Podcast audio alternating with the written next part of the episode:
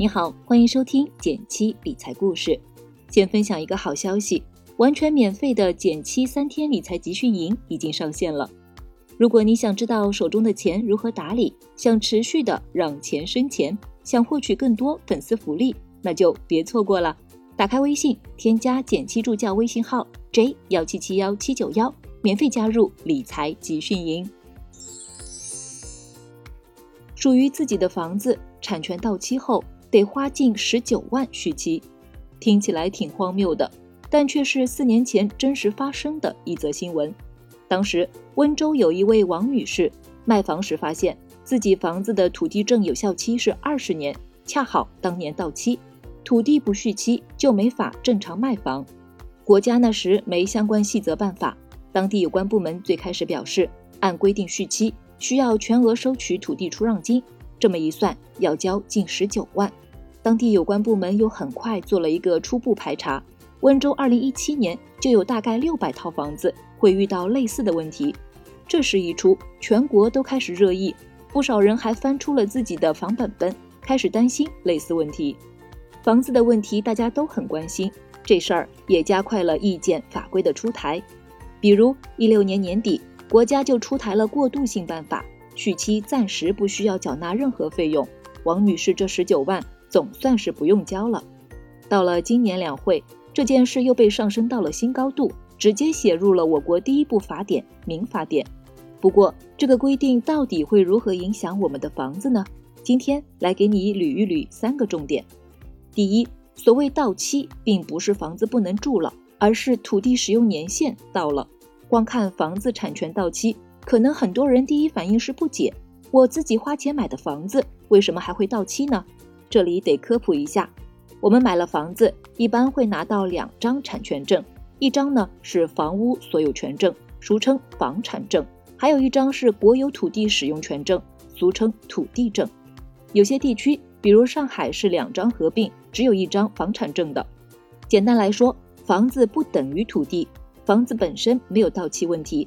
但盖房子的土地是国有的，我们只有使用权，而这个使用期是有限的。所谓的产权到期，说的就是这个土地使用年限到期了。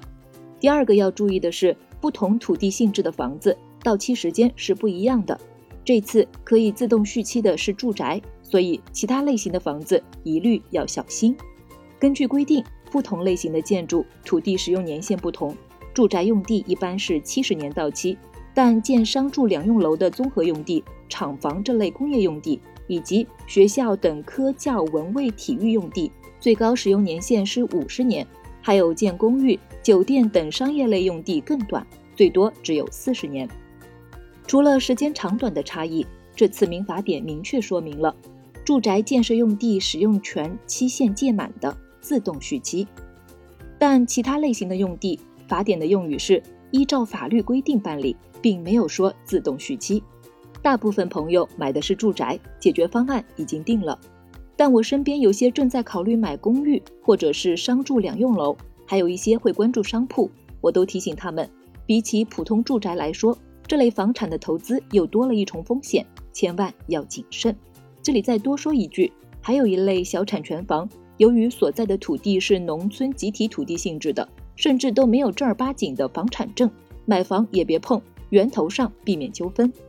第三个重点，预计住宅的续期费用不会太多，甚至免费，这样解决产权问题也是为房产税铺路。一些朋友可能会注意到，法典里还增加了这么一句：续期费用的缴纳或减免，依照法律、行政法规的规定办理。虽然自动续期了，但不等于免费续期，那会不会要交很多钱呢？个人觉得不用太过担心。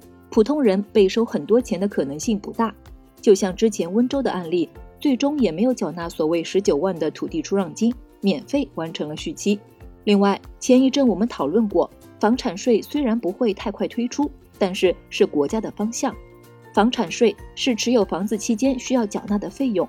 一个简单的逻辑，如果持有期间要交税，房子到期还得交一大笔钱，多重收取显然会引起巨大争议。某种程度来说，解决七十年住宅产权到期怎么处理，也是给房产税继续推进扫清障碍。小结一下，国家对基础居住需求，也就是普通住宅，还是有很多保护的。无论是现有的房产交易税费，还是试点地区的房产税，都对刚需住房有不少税收减免优惠。如果你不炒房，这个续期费用问题对你的影响非常有限了。最后说一个题外话，比起七十年产权问题，国内的有一些房子能不能活过七十年更值得关注。未来买房，房子本身的品质、养护质量、物业水平都会越来越重要。你买的房子，小区的物业质量如何呢？欢迎点赞留言和我分享，我会看哦。